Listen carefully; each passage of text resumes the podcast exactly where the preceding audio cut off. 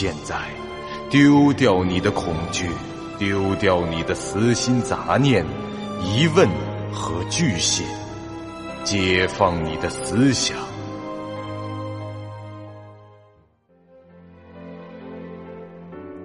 您现在收听到的是由喜马拉雅 FM 出品、巨五八瓦塔播讲的长篇恐怖网络游戏有声小说《惊悚乐园》，作者。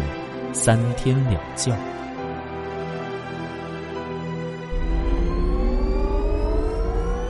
欢迎来到惊悚乐园第十五集。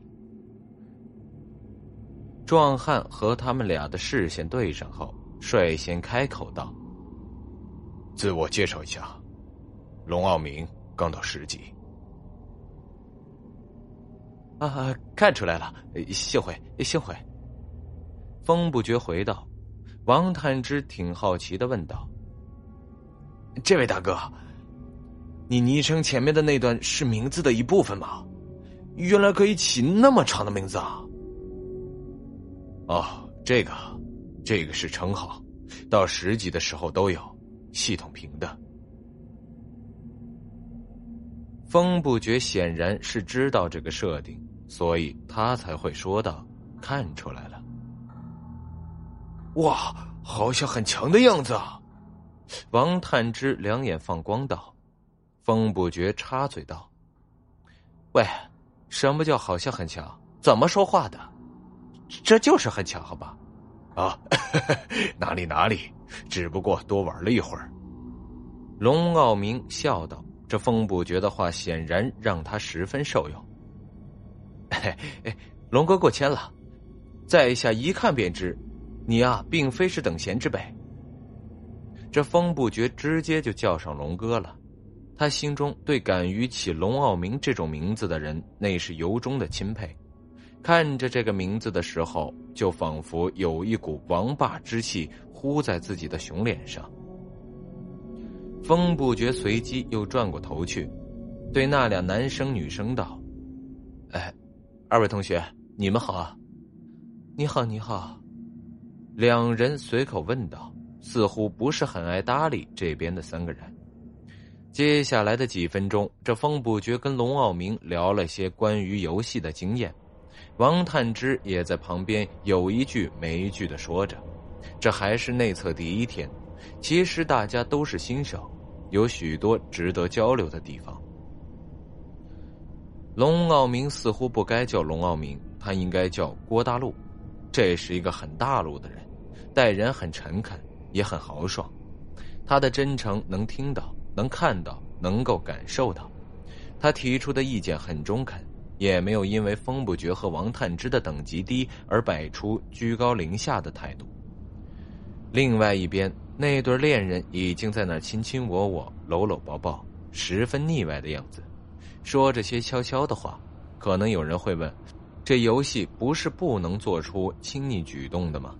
请注意，这前文写的是禁止性骚扰行为。现在这俩货是你情我愿的情况，当然他们也做不出什么太出格的事情，最多就是亲亲抱抱，根本上不了二垒。在一个和谐的社会中，游戏对更进一步的行为是绝对限制的。不多时，这地铁渐渐的慢了下来，直至完全停下。外面地铁站中的灯光正常的亮着，但听不到什么声音，除了地铁自身移动的声响，连进站的广播都没有。车门打开了，几乎是同时，这车厢里的灯全都灭了。寂寞妹子是吓了一跳，轻轻的喊了一声，她身边的孤独小哥也是一愣。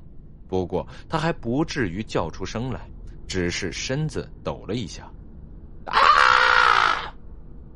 而这一声鬼哭狼嚎是小探发出来的。待他喊完，这风不觉叹了口气：“唉，要不是系统拦着，我真想把管钳插进你的喉咙里。”唉，他一边摇头一边走出了地铁。虽然地铁车厢里的灯灭了。但也并非伸手不见五指的状态，因为这车站的灯光都很正常。王探之那一嗓子确实是丢脸丢到家了。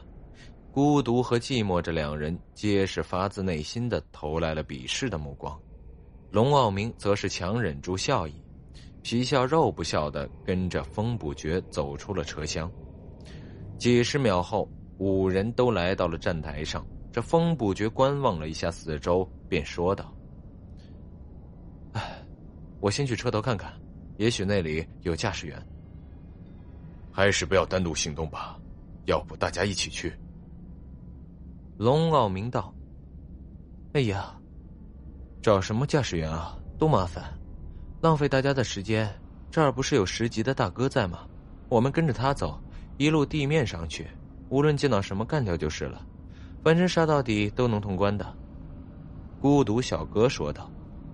风不绝从团队状态中可以看到，这孤独和寂寞的等级分别是六和七，反正比他和小探要高。感觉上更有话语权。哎，那好吧。风不觉居然就这么答应了，他随即就转头对龙傲明说：“ 龙哥，意意下如何？”没问题，你们跟在我后面。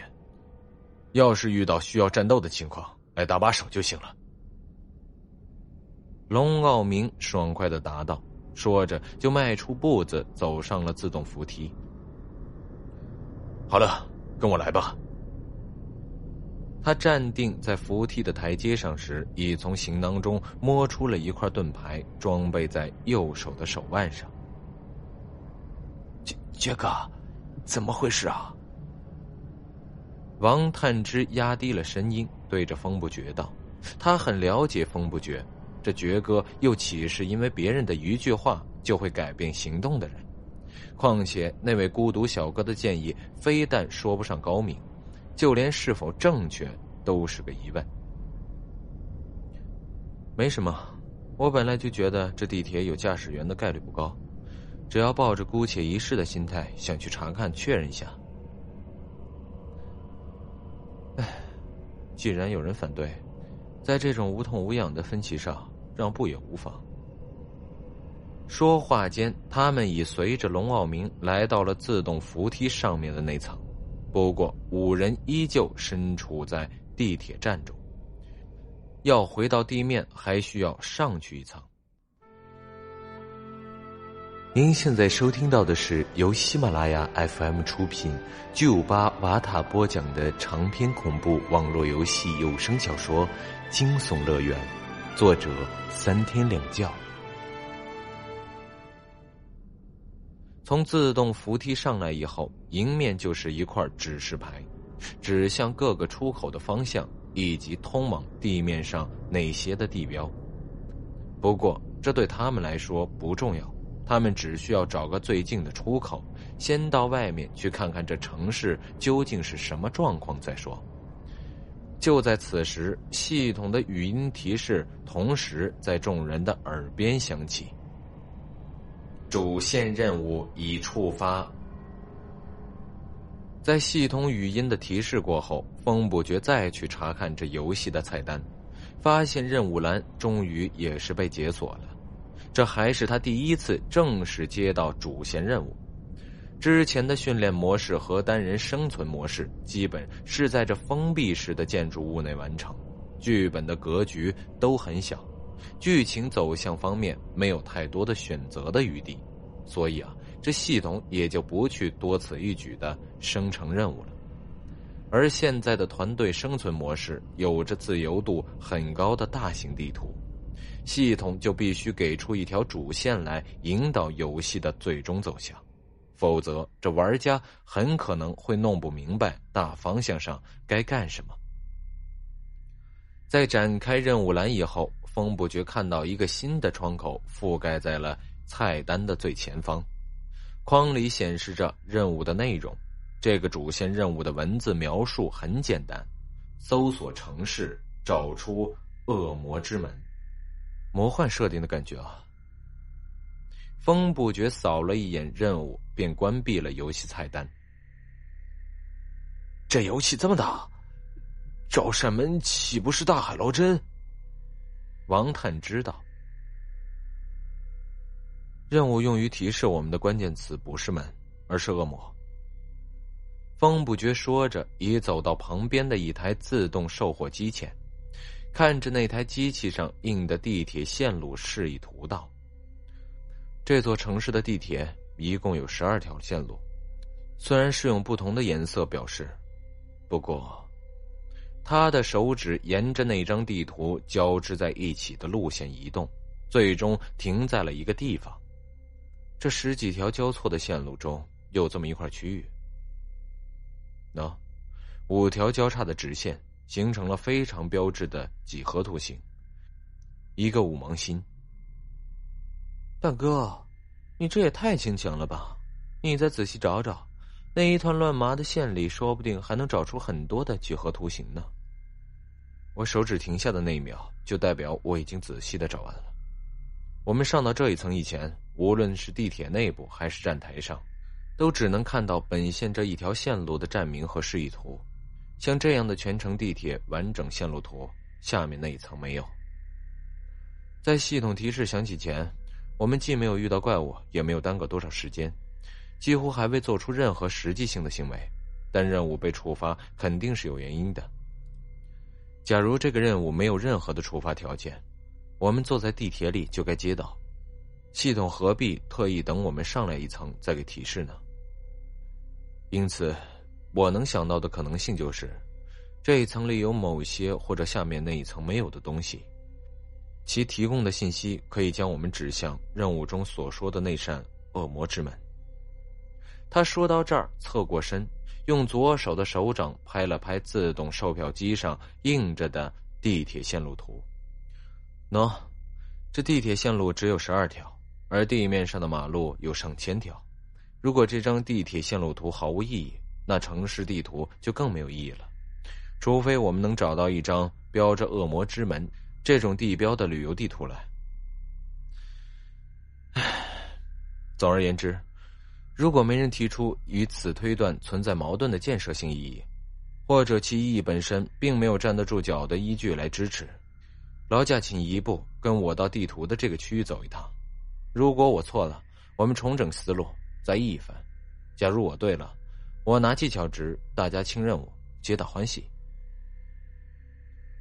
风不觉一口气说完，这众人是目瞪口呆。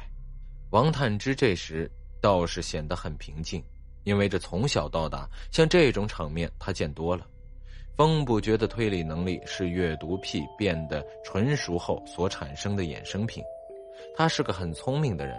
十六岁那年，在学校里做测试的时候，得分是一百三十八，左右半脑正好各占六十九分的平衡型思维，和一百四十以上那种超长的天才相比，他依然是划分在正常人群体里的，但其观察、记忆和理解推理的能力可谓是训练有素，绝非正常人可比。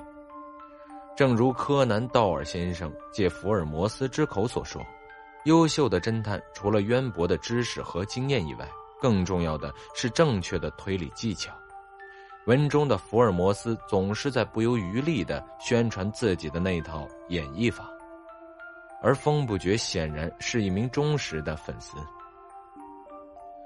他的阅读癖就是源于夏洛克的另一套理论：将知识当作储备品。把大脑当成这图书馆来管理，不重要的东西就扫出去忘掉，次要的东西放进了阁楼里，需要的就留在唾手可得之处。这看似是一种理想化的记忆习惯和思维模式，其实通过一定的训练，确实是可以做到的。风不绝便是自学成才的典型。这世上有许多说来简单、做来难的事。比如，这每天在家里做十几个俯卧撑，就能不知不觉变成肌肉男；每天背几个单词，就能轻松的过四六级；每天写个几千字存稿，就能成为大神一类。如果人类自欺欺人的念头有一个排行榜，那这几句话肯定排在前几位。一般人面对这种自律性的训练，半途而废的概率极高。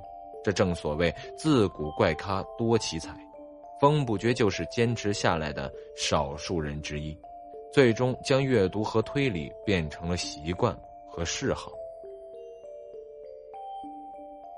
呃，风兄弟所言极是，按照这个思路去找，总比我们出去以后在城市里乱转要强。龙傲明这句话的后半句是对着孤独小哥说的。啊，啊啊啊，啊，好，好吧。孤独小哥刚回过神来，这事实上他都没有完全跟上风不绝的语言和思路，不过却产生了一种虽然不大明白，但这家伙好像很厉害的样子。五人随即便动了身，龙傲明走在最前面，风不觉紧随其后，告诉他该从哪一个出口回到地面，并且负责在这上去以后指明大概的方向。本集播讲完毕，感谢您收听由喜马拉雅 FM 出品的长篇恐怖悬疑惊。感谢您的收听，去运用商店下载 Patreon 运用城市。在首页搜索海量有声书，或点击下方链接听更多小说等内容。